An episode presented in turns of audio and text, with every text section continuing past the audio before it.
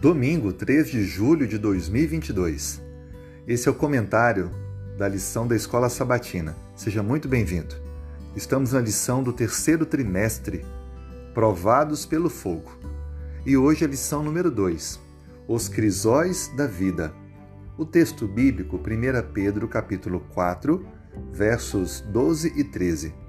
Amados, não estranhem o fogo que surge no meio de vocês destinado a pô-los à prova, como se alguma coisa extraordinária estivesse acontecendo. Pelo contrário, alegrem-se na medida em que são coparticipantes dos sofrimentos de Cristo, para que também na revelação de sua glória vocês se alegrem exultando. Nessa semana vamos aprender um pouco mais sobre os crisóis da vida. Vamos entender as razões das provas e sofrimentos que enfrentamos e entender como reagir diante dessas lutas e adversidades. Já fica claro para nós que ao longo da história bíblica, Deus cita personagens que passaram pelo sofrimento por pelo menos três motivos claros. O primeiro, nós estamos em um mundo de pecado que foi afetado totalmente pela desobediência a Deus. E por isso nós sofremos, porque estamos inseridos nesse contexto.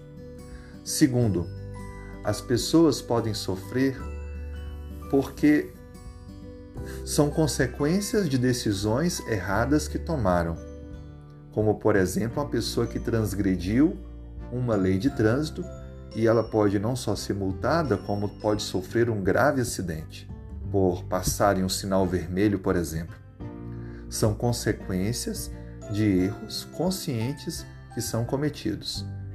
E a terceiro, são lutas, provas que enfrentamos, permitidas por Deus, com o fim de nos levar a um desenvolvimento, a crescermos em caráter. O texto que lemos, 1 Pedro capítulo 4, verso 12, faz uma seguinte declaração: Não estranhe o ardente prova que vem sobre vós. Bom, eu não devo me surpreender porque sei que eu estou passando por um processo de desenvolvimento espiritual que dura a vida toda. É claro que coisas dolorosas e difíceis, provas e desafios não são o desejo do nosso coração. Nós não fomos criados para sofrer. Contudo, o maior momento de crescimento do ser humano é diante do sofrimento. Esse sofrimento que é citado aqui em 1 Pedro 4, verso 12 e 13, é o sofrimento pela fé. É o sofrimento em nome do Evangelho. E esse sofrimento deve ser compreendido como o processo divino de nos moldar o caráter. Na verdade, de nos transformar o caráter. Essa experiência de sofrer pela fé é, portanto, muito importante e necessária. Nós não devemos nos surpreender quando algo assim acontece. E ao invés de perguntar a Deus por quê, devemos perguntar: Senhor, para quê? E buscar então desenvolver-se crescer diante daquela dor, daquele sofrimento.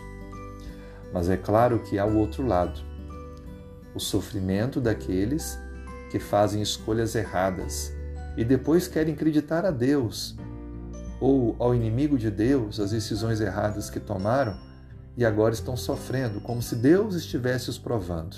Na verdade, estão apenas colhendo aquilo que plantaram.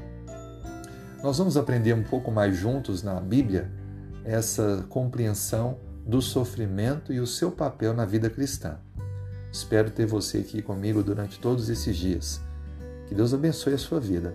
Se possível, agora vamos fazer juntos uma oração? Senhor, obrigado pelas lições de hoje. Nos ajude a vencermos as provas e lutas e a não ficarmos surpresos pelas provações que enfrentamos. Transforme o nosso caráter e derrame tuas bênçãos sobre nossa vida nesse dia Oramos em nome de Jesus. Amém.